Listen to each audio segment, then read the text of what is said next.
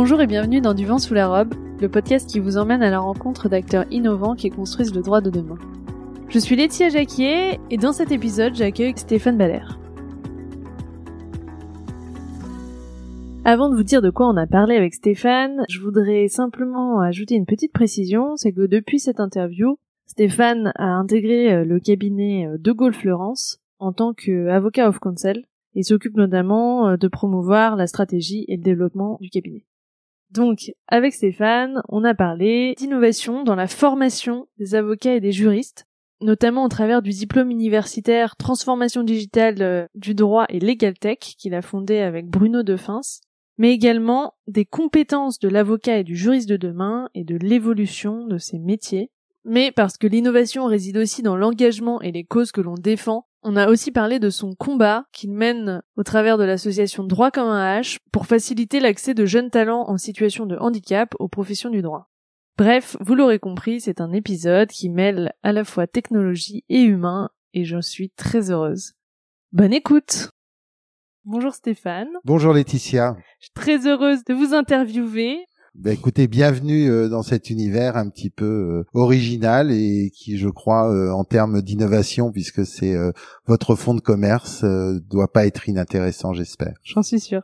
Donc Stéphane, vous avez plus d'une corde à votre arc. En effet, après une carrière d'auditeur, vous avez été avocat chez EY Société d'avocats pendant 17 ans, au sein duquel vous avez créé un poste hybride d'associé dédié au développement des marchés et des clients de demain et au recrutement et à la formation des talents. Vous avez également créé avec Bruno Defin le DU Transformation numérique du droit et Legal Tech de Paris 1 Paris 2, qui est la première formation universitaire dédiée à ces sujets. Mais ce n'est pas tout, vous êtes euh, en effet le fondateur de Droit comme un H, une association qui a pour but de faciliter l'accès de jeunes talents en situation de handicap aux professions du droit. Donc vous soufflez avec tout ça un vent d'innovation sur la formation et le recrutement des talents juridiques de demain. Stéphane, est-ce que vous pouvez nous parler un peu de votre parcours et de ce qui vous a conduit à vous intéresser au droit, à l'innovation et à la formation? Bah, en fait, euh, je voulais être vétérinaire parce que à l'époque, je montais beaucoup à cheval et c'est vrai que j'avais ce grand rêve dans le milieu équin. J'avais fait un stage avec un vétérinaire et donc je rêvais à tout ça, mais j'avais pas compris qu'il fallait être bon en maths ou travailler ses maths pour être un bon vétérinaire. Et c'est vrai qu'après, euh, une fois le deuil fait euh, de cette incapacité à le devenir, il fallait que je trouve quelque chose qui m'intéresse. L'entreprise me fascinait et donc j'ai essayé de trouver une formation en économie et j'ai atterri à Paris 2 mais j'avais pas compris aussi que pour faire de l'économie, en tout cas à Paris 2, il fallait aussi faire des maths et euh, en cours de route, en fait, j'ai fait une rencontre et euh, ma carrière sont souvent des rencontres d'une jeune personne qui euh, avait des problèmes de droit constitutionnel et j'ai découvert cette matière qui culturellement m'était totalement inconnue. Je suis pas du tout issu d'un milieu de juriste et en fait, j'ai une passion pour le droit constitutionnel, le droit public. Continuer cette passion pour l'entreprise aussi et puis bah, pour allier le droit public, l'économie, la fiscalité était un élément pas stupide. Et donc, bah, j'ai continué à Paris 2 avec en parallèle une école de commerce, l'Institut de droit des affaires. J'ai commencé comme euh, collaborateur de cabinet où je faisais la restructuration d'entreprise et de la fiscalité. Et puis euh, mon patron s'est mis à faire l'immobilier. Moi, l'immobilier, c'était pas du tout mon trip. Et euh, les régulateurs, donc la commission des opérations de bourse, cherchaient quelqu'un. Donc je suis allé voir. J'ai rencontré plein de gens, notamment le directeur des affaires comptables, et on voyait à l'époque beaucoup de problèmes dans les comptes des entreprises. Et il m'a dit pourquoi, puisque vous avez fait une école de commerce, faites du droit, pourquoi vous n'avez pas travaillé avec des commissaires aux comptes? Et c'est comme ça que j'ai rejoint Ernst Winnet pour faire l'audit. Et puis, bah, je me suis dit, puisque je suis là, autant passer mes examens d'expertise comptable, de commissaire aux comptes. Puis voilà, cette maison a beaucoup euh, muté, avait quatre métiers entre le conseil, le, chiffre, le droit, et euh, en fait, euh, en ayant fait un bout de chemin dans le chiffre et, et, dans le conseil, en travaillant sur les problèmes de gouvernance, de risk management, j'étais de plus en plus au contact avec des avocats et ils m'ont proposé de revenir à ce métier que j'ai redécouvert euh, avec un enthousiasme et euh, une volonté euh, certainement beaucoup plus déterminée que quand on sort de l'école d'avocat. On a beaucoup de rêves, mais on voit pas forcément ce qu'il y a derrière ce métier. Et j'ai créé une direction du développement parce que faire de la technique, même si vous gardez toujours une bonne culture et que le droit comptable, c'est d'abord du droit avant d'être de la comptabilité et que la fiscalité est un bon lien entre la, la finance et le droit. Il n'était pas question de se remettre à faire des consultations, mais de créer une direction du développement. Et d'essayer d'imaginer dans un cabinet qui euh, est allé jusqu'à 700 avocats quels sont euh, les clients demain, euh, comment va évoluer le marché, comment va évoluer le cabinet, et puis comme on met au service de nos clients des femmes et des hommes, leur formation et leur adéquation par rapport à cette demande est extrêmement important. Et au bout de quelques années, mes associés m'ont demandé de prendre en charge la partie de sourcing des jeunes talents et puis d'éducation parce que j'ai découvert que l'université que j'avais faite bah, était restée un petit peu en même état alors que la demande sur le marché euh, était compliquée. Mm. La création du DU euh, transformation digitale du droit et legal tech euh, de Paris 2 est un exemple. On n'arrivait pas à trouver des avocats acculturés et entrepreneurs. C'est-à-dire le problème, c'est pas de faire du droit. Hein. Les facs font vraiment très bien leur job et on trouve de très bons niveaux de juristes en France et ils sont enviés à l'étranger. Mais c'était de dire, voilà, il manque cette dimension entrepreneuriale notre droit pour euh, être acheté par les entreprises doit être beaucoup plus accessible et euh, doit être un véritable service et c'est pas forcément mal d'être un service, c'est une profession qui doit évoluer, c'est d'entrepreneuriat et on peut plus le faire comme on le faisait avant où on vissait sa plaque en profession libérale et tout allait bien. Et donc, euh, quand vous avez créé justement ce DU transformation numérique et legal tech, quelles compétences vous vouliez transmettre aux étudiants de votre DU en fait, ce qui était très important, c'était la capacité à travailler ensemble. C'est vrai qu'à l'université, maintenant, dans beaucoup de Master 2, vous commencez à avoir des exercices de groupe. Mais en tout cas, ces choses n'étaient pas systématiques et donc on a voulu, avec Bruno Defin, mettre à l'honneur à la fois des qualités d'entrepreneuriat dans ce monde du droit et puis euh, d'éduquer sur le digital parce qu'à l'époque où on a démarré le projet, c'était encore l'époque des braconniers du droit, hmm. c'était euh, la difficulté pour des avocats à parler avec des ingénieurs. Certains euh, voulaient carrément que l'on apprenne à coder. Avec Bruno, on s'est dit, euh, ce qu'il faut, c'est d'abord apprendre à discuter avec des codeurs, comme on doit apprendre à discuter avec des économistes. Hein. Oui, Bruno est un économiste, mm. voilà. Et moi, j'étais dans un univers, un cabinet où à la fois les nationalités, les compétences étaient tellement différentes que c'était vraiment cette richesse. Et on s'est dit, en fait, avec ce diplôme, il faut qu'on le fasse en cours du soir, il faut qu'il y ait une diversité, c'est-à-dire qu'on mélange à la fois des gens qui sont en formation continue, des gens en formation initiale, qu'on ait des jeunes, qu'on ait des vieux, qu'on ait des gens qui viennent d'horizons divers et qu'ils aient une seule passion, c'est comment est-ce qu'on peut contribuer à cette transformation du droit. Et notre job, c'est de donner des outils. Et après, on s'est dit, bah, plutôt qu'un examen de sortie, vu le jury que l'on a, parce qu'on a un corps professoral, vous avez 21 euh, patrons euh, un peu emblématiques de Legal Tech de France, donc c'est quand même pas mal, qui composent euh, une partie du jury. Et on s'est dit, pourquoi est-ce qu'on n'expose pas nos étudiants parce qu'on en est fiers et on a monté le technodroit 9-2, alors 9-2 parce que 92 rue d'Assas et parce que 92 le barreau des Hauts-de-Seine auquel j'appartiens et des bâtonniers qui ont été top et voilà, on a essayé de faire quelque chose qui était différent. Et donc Technodroit 9.2, euh, c'est un concours de pitch? Exactement. Alors, ils ont euh, cinq minutes de pitch. La seule chose qu'on demande, c'est qu'ils aient moins de deux ans d'expérience professionnelle. Donc, vous avez des élèves avocats, vous avez des étudiants, vous avez des ingénieurs, et en fait, il faut qu'ils viennent soit avec un projet de legal tech, soit avec un projet de transformation digitale, c'est-à-dire il y a des directions juridiques, il y a des cabinets d'avocats qui veulent se transformer et donc il y a un noyau dur. On a déjà nos étudiants euh, du DU qui, euh, dans les six premiers mois de leur formation, apprennent la gestion de projets, là sur des projets imposés, des équipes imposées. Donc on apprend les fondamentaux et les six mois suivants qui vont jusqu'au technodroit, en fait, ils font leur projet à la fois ils le conçoivent eux-mêmes, à la fois ils prennent l'équipe eux-mêmes, donc ils choisissent leurs camarades, et en fait tous les ans ça devient de plus en plus élaboré. Et là, euh, il y a déjà euh, deux projets qui ont des partenaires extérieurs, donc ça c'est la première fois que ça nous arrive.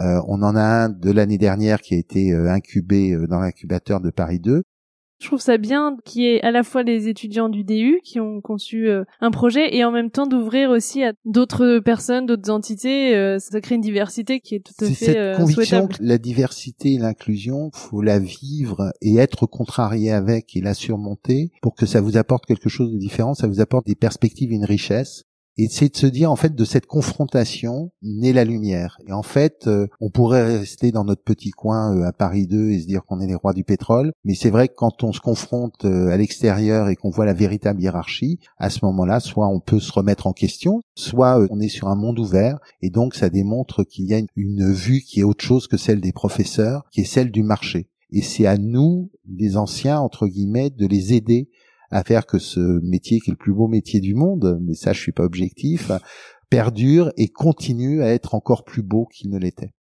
Et justement, pour ça, au sein du DU, comment vous avez organisé la formation? Euh, Par exemple, quels enseignements ils ont? Quelles matières? Quelles compétences?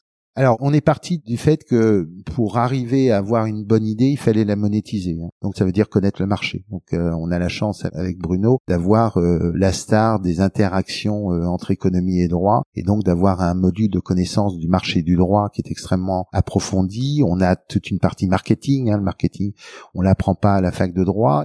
Enfin, le marketing de service est relativement peu enseigné. Et donc, nous, on a développé cette spécificité, on le fait avec les gens de Lefebvre Saru. Et ce que l'on fait, en fait, c'est que ce cours, en plus, en parallèle, les étudiants ont en plus en ligne de mire leur projet. Donc, ça veut dire qu'ils peuvent ajuster en fonction de ce qu'on raconte, nous, les enseignants, pour essayer de constituer euh, leur projet. On a la chance d'avoir euh, euh Sumi Saint-Auguste, euh, donc qui est la responsable de l'innovation de Lefebvre Saru, et euh, Marie Potel-Saville, qui est le fondateur d'Amourabi, d'avoir les stars du legal design, du design thinking. Et pareil, en fait, ils utilisent aussi, au-delà des savoirs, ces connaissances qu'ils mettent en application avec elles sur leur projet. Donc il y a des, il y a une, mise en pratique aussi. Donc, voilà, c'est l'enseignement pour grands. Hein. c'est comme les écoles d'avocats. En fait, c'est vraiment on vous apprend un, un métier avec le Covid, ils ont appris de travailler à distance, mais du coup, ils apprennent à utiliser euh, des miros, des systèmes de co-création, et, et c'est vraiment à chaque fois, on vous donne la théorie, mais immédiatement on la met en pratique. Est-ce que vous leur faites prendre aussi en main des outils digitaux lors des interventions? De Bien sûr, euh, on a même carrément euh, cette année des équipes de programmeurs qui travaillent sur euh, risk management, compliance et tout. Donc on a des gens qui programment, on a un ingénieur. On voudrait augmenter ce nombre d'ingénieurs parce que c'est extrêmement important. Il est, il est très sollicité par l'ensemble de l'équipe. Mais après, c'est aussi ce qui a donné l'idée des partenariats. Donc il y a deux partenariats qui ont été noués par les équipes, hein, pas par l'université, pour avoir cette solution par rapport à, à la technique. C'est vrai que j'aimerais beaucoup euh, qu'on puisse travailler avec euh, une école d'ingénieurs qui partage les mêmes valeurs et euh, que l'on puisse du coup aller plus loin et que l'on puisse accueillir dans le programme des ingénieurs et que l'école d'ingénieurs puisse aussi accueillir des juristes et comprendre que le droit c'est un petit peu plus que la protection de la propriété intellectuelle. Il faut qu'on arrive à, à pas faire peur aux écoles d'ingénieurs quand vous dites le mot droit. Et en fait, c'est à nous de faire le premier pas parce que honnêtement, euh, c'est beaucoup plus dur quand vous êtes juriste de construire des fusées, alors que quand vous construisez des fusées, vous avez une logique qui fait que certains euh, orientateurs en terminale devraient arrêter de dire t'es bon en maths, tu vas faire une école d'ingé, t'es bon avec les lettres et tu vas faire du droit, parce que un juriste c'est d'abord quelqu'un qui raisonne avec de la logique, et la logique c'est plus dans les maths que euh, dans la beauté de Baudelaire. c'est vrai. Et quand on, on travaille sur l'innovation, donc moi j'ai la chance aussi d'animer des cours d'innovation euh, à l'école d'avocats de Versailles, à l'EDAC, et en fait euh, on apprend un peu que c'est une posture révolutionnaire, ce qui fait peur. L'innovation, ce sont des chemins qui sont un petit peu différents. Les clients de demain, quelquefois, euh, quand vous arrivez et vous dites, ben voilà quelle va être la problématique, les gens vous regardent un peu bizarrement, et il faut tenir pendant deux ou trois ans le marché pour que ça se déclenche, et après vous allez avoir les investissements. Et c'est ça, cette posture qui est assez compliquée en fait à, en termes d'éducation à transmettre, parce que c'est une grande prise de risque à une époque, ben on l'a vu avec le, Covid, où les gens veulent encore de moins en moins de risques. Et c'est ça la difficulté, c'est que les métiers du droit deviennent de moins en moins establishment et de plus en plus entrepreneuriaux, avec une image et une perception qui peut-être euh, est encore, euh, quand vous regardez le traitement télévisuel, et c'est comme ça que beaucoup de jeunes se font une idée de la profession, et euh, le talent de notre confrère Dupont-Moretti, mais il est unique et il n'y a que lui qui peut faire tout ça. Oui, effectivement, c'est pas la représentation du métier. Mais c'est bien parce qu'elle fait rêver. Mais oui, effectivement. Mais bon, après, euh, il peut aussi y avoir des désillusions euh, entraînées par ça justement. Et les personnes qui suivent votre DU et qui sont euh, justement dans la vie active, qu'est-ce qu'elles viennent chercher? Est-ce qu'elles ont des projets liés à leur poste euh, actuel? Pourquoi elles reprennent Alors on a vraiment de tout. On a des évolutions, des gens qui viennent pour avoir un plus de formation professionnelle, des gens qui euh, quelquefois sont mandatés pour venir bousculer leur direction juridique, pour contribuer à l'évolution et la digitalisation de la direction juridique, et qui en fait parce qu'ils ont eu aussi euh, la possibilité d'imaginer un autre projet, peuvent revenir avec l'envie de bousculer, mais aussi euh, se dire, bah finalement, s'ils veulent pas être bousculés, contrairement à ce qu'ils demandaient, j'ai un projet qui est à côté et qui pourrait naître. Et donc, euh, bah, on a des gens qui sont repartis et qui transforment leur direction juridique ou leur cabinet d'avocat. On a des gens qui sont repartis, qui ont commencé à le faire, mais qui en parallèle montent leur projet euh, d'entreprise. On a des gens qui sont revenus parce qu'ils sont fidèles mais qui vont créer leur entreprise. Et puis alors il y a un cas aussi d'intrapreneur, c'est-à-dire euh, il est revenu, on lui a dit bah écoute pourquoi tu crées pas ton business? Et pour les étudiants qui cherchent ensuite euh, du travail, quel retour vous avez de la différence qu'il peut y avoir dans leurs compétences, mais appréciées par un recruteur, que ce soit un cabinet d'avocats, une entreprise? Alors quand vous regardez, donc ceux qui étaient avocats sont souvent redevenus avocats. Alors je sais pas si c'est bien ou si c'est mal, mais euh, c'est la vraie vie. Et après, suivant le modèle du cabinet d'avocats, c'est vrai que c'est un modèle assez conservateur et que euh, la production génère un chiffre d'affaires et une marge qui fait que euh, on peut avoir la tentation de distribuer cette marge ou alors être raisonnable et investir pour l'avenir. Alors, c'est vrai que quand vous arrivez et que vous voulez faire de la transformation et de l'investissement, parce que le digital, ça coûte quand même un petit peu, hein, c'est un investissement pour un cabinet et c'est une manière de travailler différemment. Donc c'est vraiment un exercice de change. Donc c'est vrai que du coup derrière quand vous arrivez, vous sortez euh, du DU et que vous avez cette mission de transformation, il y a quand même euh, dans un cabinet d'avocats et même dans une direction juridique une pression qui va être assez forte parce que vous allez faire changer les gens. Quand vous regardez les anciens diplômés du DU, ils sont à peu près dans toutes les legal tech qui sont en vue. Et aujourd'hui, si vous prenez l'annuaire des anciens, en fait, euh, vous en avez une grande majorité qui euh, travaille euh, dans des legal tech et, et, qu'on recroise au village, c'est plutôt sympa. Et donc peu dans des cabinets d'avocats et des directions juridiques? On a moins de nouvelles peut-être. Hmm. Et quelles compétences vous semblent vraiment hyper importantes à développer, à acquérir, et quelles seront celles qui seront les plus recherchées dans le domaine du droit? Il faut vraiment toujours et encore plus avoir ce niveau technique d'excellence. Les clients sont pleins de contradictions, ils veulent à la fois des gens qui répondent à tous leurs problèmes et à la fois avoir l'hyper spécialiste parce que notamment dans les grandes entreprises, sont de plus en plus équipés avec des juristes de très bon niveau. Donc ça veut dire que ce niveau technique ne va faire que, entre guillemets, empirer. On est payé pour notre expertise. Donc il faut cette expertise. La seule chose, c'est qu'avant, elle était suffisante pour vivre. Aujourd'hui, c'est le début du chemin et donc il faut l'enrichir. Et il y a une dimension, moi je trouve, qui manque et, qu'on n'enseigne euh, pas assez à la fac, c'est le sectoriel. C'est-à-dire que aujourd'hui, euh, il n'y a peut-être pas euh, un droit du luxe en tant que tel. Il y a quelques disciplines juridiques ou fiscales plus sollicitées. mais après, surtout, ce qui est important, c'est quand je discute avec mon conseil juridique, fiscal ou social, qu'ils connaissent mon activité. Et c'est vrai que quand vous êtes parfumeur, quand vous êtes dans la distribution, il y a des usages, mais au-delà des usages juridiques, des manières de faire du business qui font que il y a des jours vous dites des choses qui sont euh, très justes au niveau juridique, mais qui au niveau business sont totalement débiles. Quoi.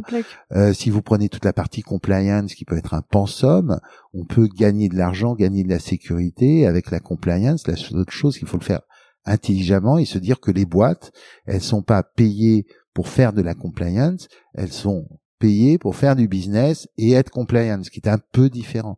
Et le driver, c'est d'abord le business. Donc c'est à nous d'imaginer comment est-ce que euh, un opérationnel qui fait du droit sans le savoir va pouvoir accepter des solutions quelquefois qu'il comprend un peu contraignantes et qu'il faut qu'on lui explique et qu'on lui explique de manière abordable. Et l'intérêt euh, du design thinking ou du legal design, c'est un des éléments la connaissance du digital, c'est aussi la capacité d'embarquer ces éléments de compliance qui sont exigés par certaines agences. Avoir un flic derrière soi, économiquement, c'est débile, et deux, ça fait pas progresser. Par contre, si vous arrivez à éduquer les gens pour qu'ils comprennent cette règle, qu'ils l'appliquent et qu'ils vous donnent aussi des éléments pour alerter le législateur qui quelquefois va un petit peu loin quand même dans sa réglementation, c'est cette capacité de dialogue qui va du coup bien au-delà de la technique parce que ça veut dire qu'il faut que vous soyez pédagogue. Ça veut dire qu'il faut que vous ayez une flexibilité dans votre manière d'être pour vous dire que même si vous êtes dans la même entreprise, en fait, le type qui est en face de vous, c'est un opérationnel, c'est un client de votre direction juridique. C'est un client un peu spécial parce qu'il est captif, il n'a pas le choix. Donc s'il n'est pas content de vous, en plus, il n'a même pas le choix d'aller ailleurs. Donc à la limite, c'est un client encore plus compliqué que dans un cabinet d'avocat où si vous avez du talent, vous pouvez choisir vos clients. Et c'est tout ça en fait qu'il faut qu'on arrive à faire apprendre aux jeunes juristes euh, pour demain. Et en fait, la puissance de l'avocat ou du conseil, c'est d'arriver à anticiper c'est d'avoir un coup d'avance. Donc ça, c'est vraiment le premier élément. Il y a un deuxième élément qui, euh, je crois, de plus en plus euh, présent, c'est la capacité de résilience.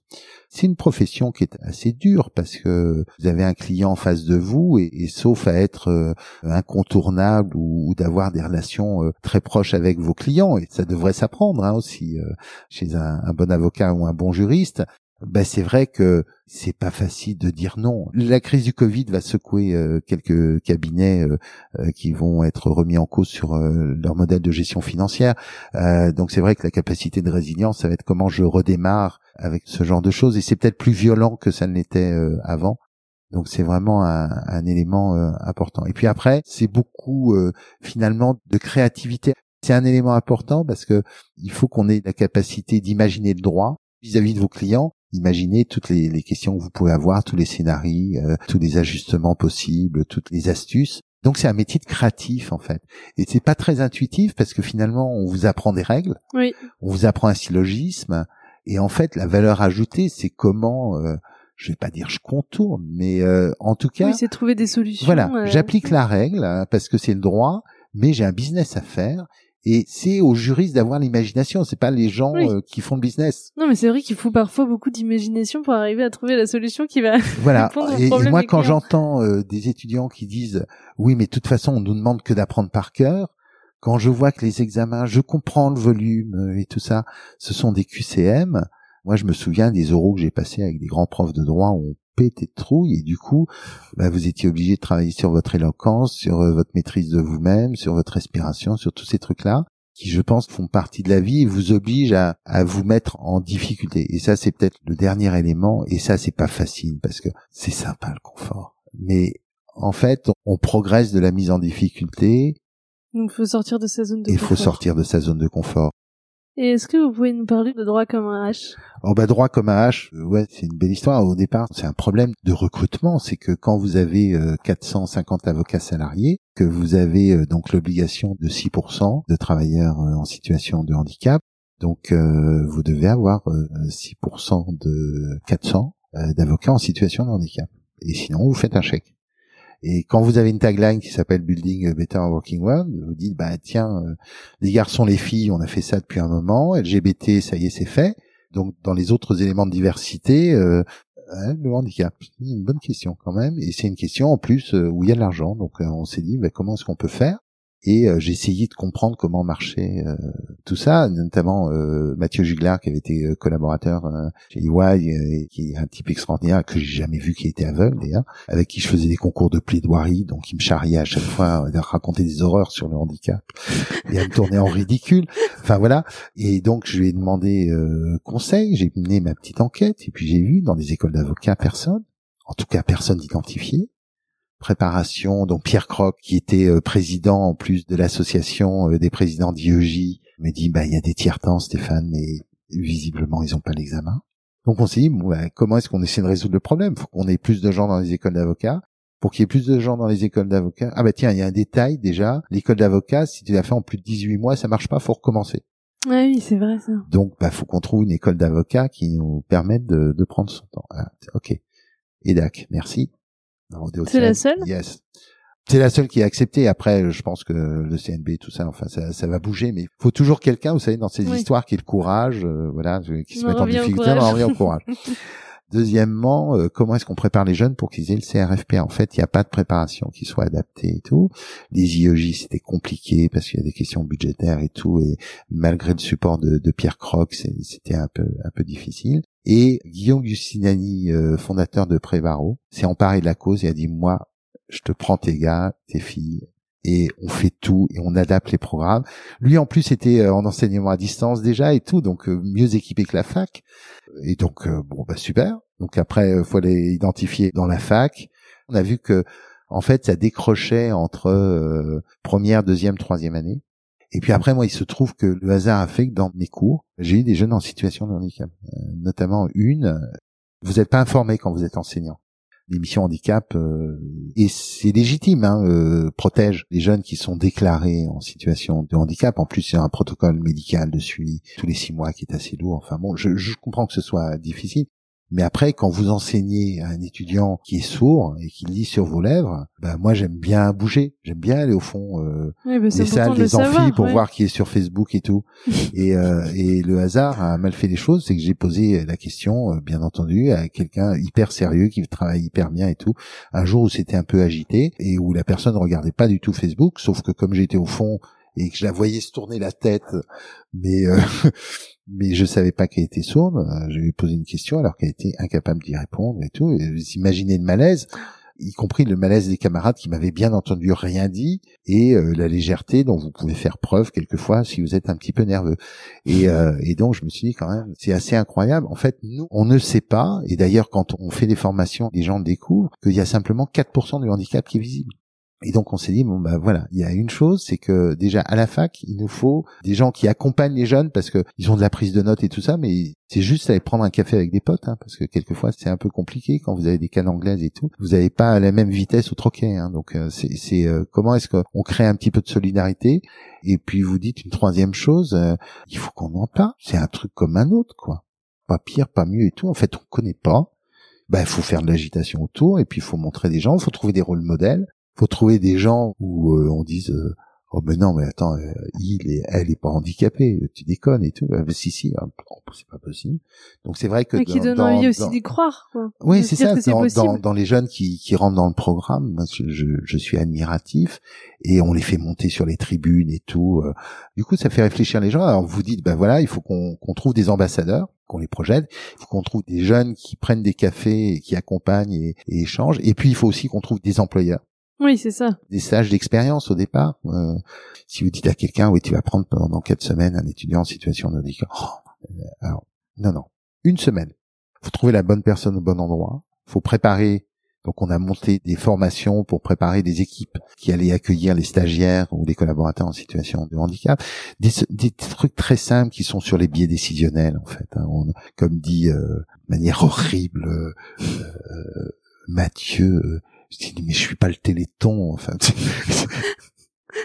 et voilà, et c'est d'essayer de dédramatiser tout ça. Et puis là, on a fait un H after, donc on, fait des webinars avec le Covid euh, pour parler de handicap euh, de manière décontractée. Donc on, on a montré euh, le premier, c'était H avocat, c'est possible.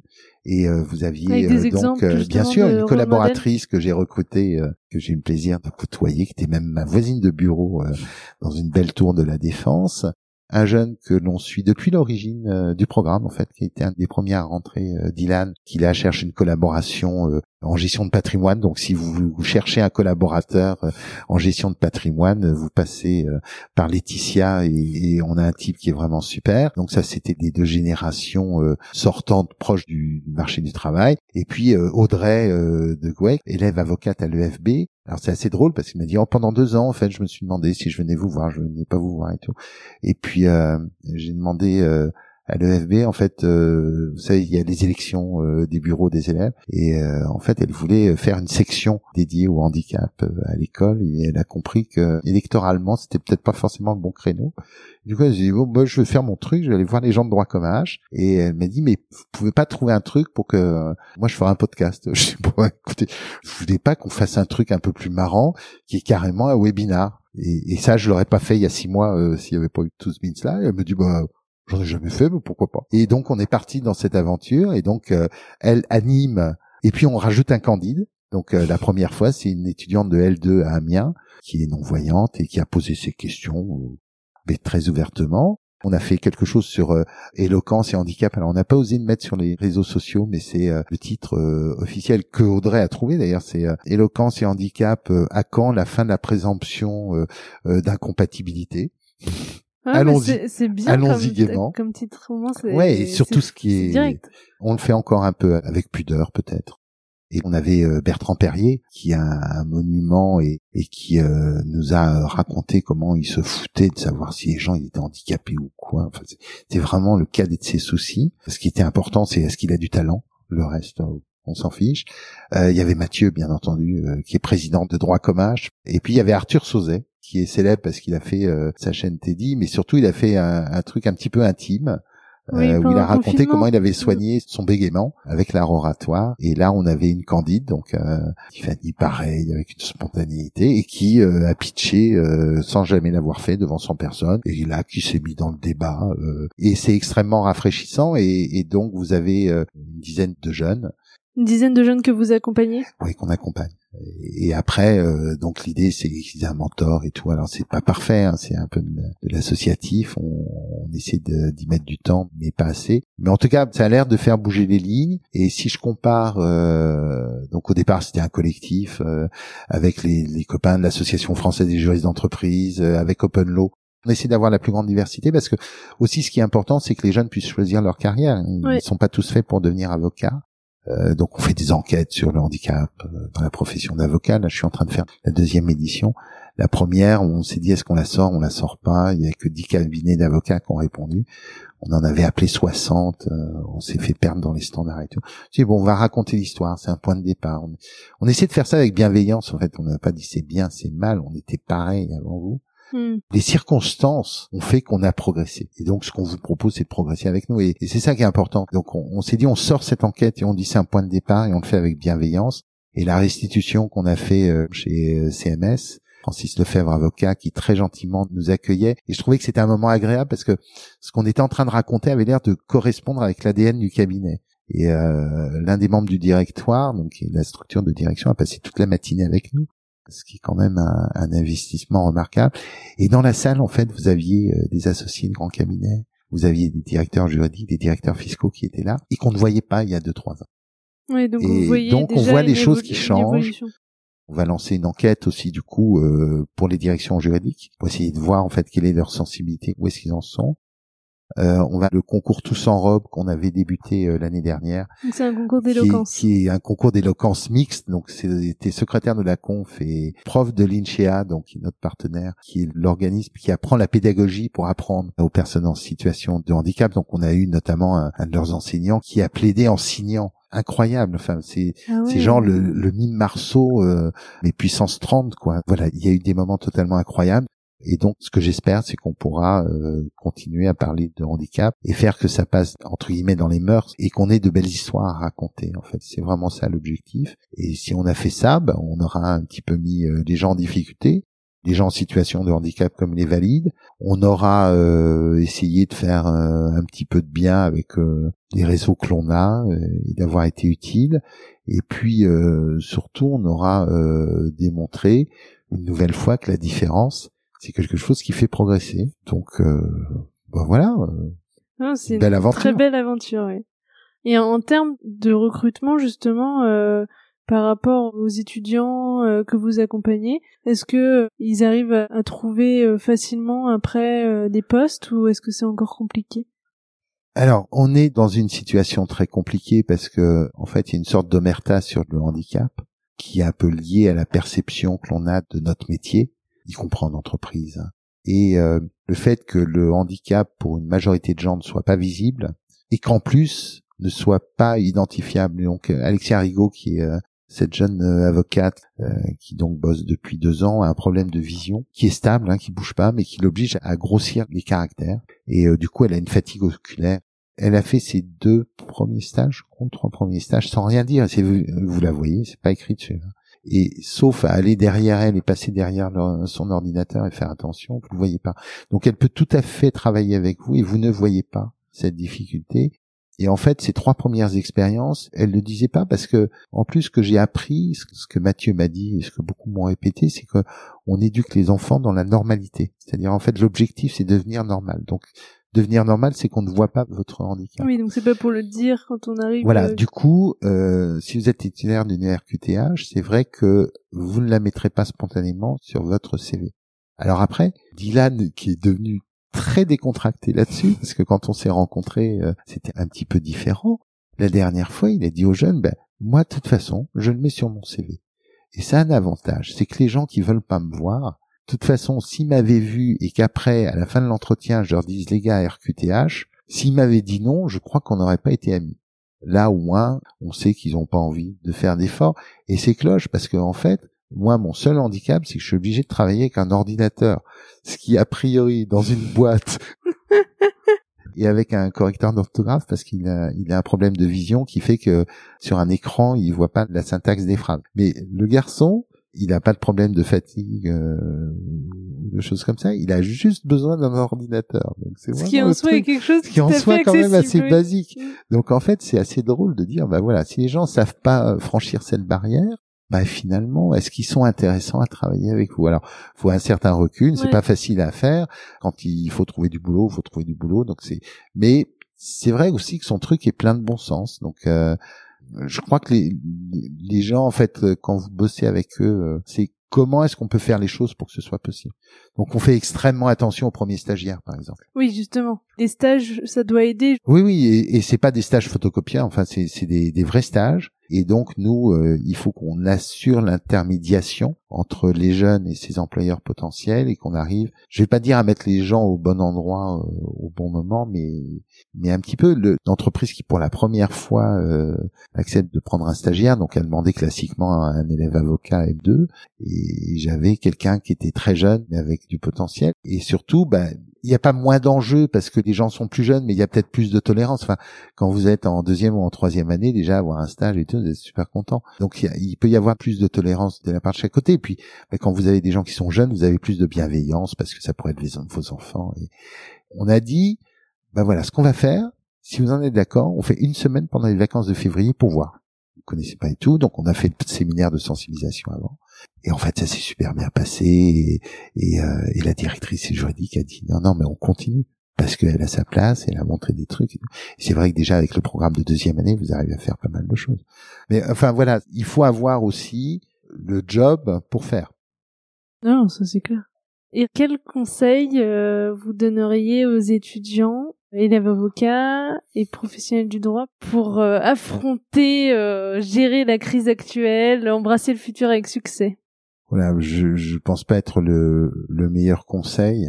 La période actuelle, en fait, démontre qu'il est nécessaire d'avoir une réserve d'adaptabilité et d'enthousiasme et de courage avec une chance incroyable quand même, c'est que vous êtes jeune et donc vous avez euh, tout l'avenir devant vous qui passe très vite, mais vous avez la possibilité de vous former. Il y a des ressources sur Internet, vous avez un, cours d'initiation pour les juristes à la programmation euh, fait par Harvard.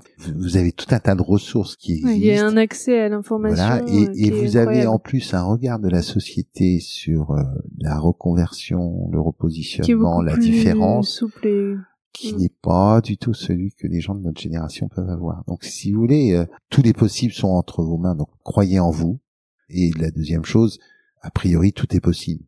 Demain, en fait, c'est vrai que le monde du droit est peut-être un monde qui sera plus tribal, moins solitaire, sauf dans certaines matières où euh, on est encore dans des matières de solitaire. Mais il faudra peut-être euh, beaucoup plus qu'on apprenne à chasser en meute, qu'on apprenne à être des entreprises. Ça veut dire beaucoup plus partager. Et en fait, c'est peut-être ça qui va être le plus dur pour ceux qui veulent exercer en cabinet, sauf à créer leur cabinet, dans ce cas-là de faire un truc tip-top et d'avoir un projet, c'est en fait d'arriver à dégager un projet et d'être à plusieurs associés sur le même projet. Alors vous voyez plein de créations de cabinets actuellement, donc c'est assez riche, ça veut dire qu'il y a plein de gens qui ont des projets. Après, c'est comment est-ce qu'on arrive à rendre peut-être plus horizontale cette culture qui est quand même assez encore euh, hiérarchique et comment on arrive à avoir un, modèle qui ressemble un petit peu plus à une évolution d'entreprise que euh, les structures traditionnelles que l'on a pu avoir. Mais il y a une chose, c'est qu'aujourd'hui tout est possible. Faut juste avoir ce qu'on veut, ce qui est honnêtement est pas facile. Non, effectivement. ce qui est pas facile. Mais mais bon, il y a plein de tentations, donc c'est génial. Ben merci beaucoup Stéphane. Ben merci à vous et j'espère qu'on se retrouvera en Bretagne pour le match retour. Avec plaisir. Merci. Au revoir. Au revoir. Voilà, c'est terminé pour aujourd'hui. J'espère que l'épisode vous a plu. N'hésitez pas à me faire des retours sur cet épisode, me dire si ça vous a aidé, si vous trouvez que c'est intéressant, si le format vous plaît. Si le podcast vous plaît, n'hésitez pas à me mettre une très bonne note, de préférence 5 étoiles sur iTunes, ça m'aidera beaucoup, et à parler du podcast autour de vous. Si vous avez des questions, ou si vous voulez donner votre avis, ou si vous avez envie de partager votre point de vue sur tous ces sujets d'innovation, N'hésitez pas, vous pouvez le faire sur les pages du vent sous la robe sur les réseaux. Donc il y a une page sur Instagram, une page sur Twitter, une page sur LinkedIn, une page sur Facebook et sinon sur le site internet, sur la page dédiée à chaque épisode, vous avez la possibilité de laisser des commentaires. C'est vraiment fait pour ça, ça peut être très intéressant de débattre sur ces sujets, donc n'hésitez pas. Et sinon je vous donne rendez-vous dans 15 jours pour le prochain épisode. À bientôt.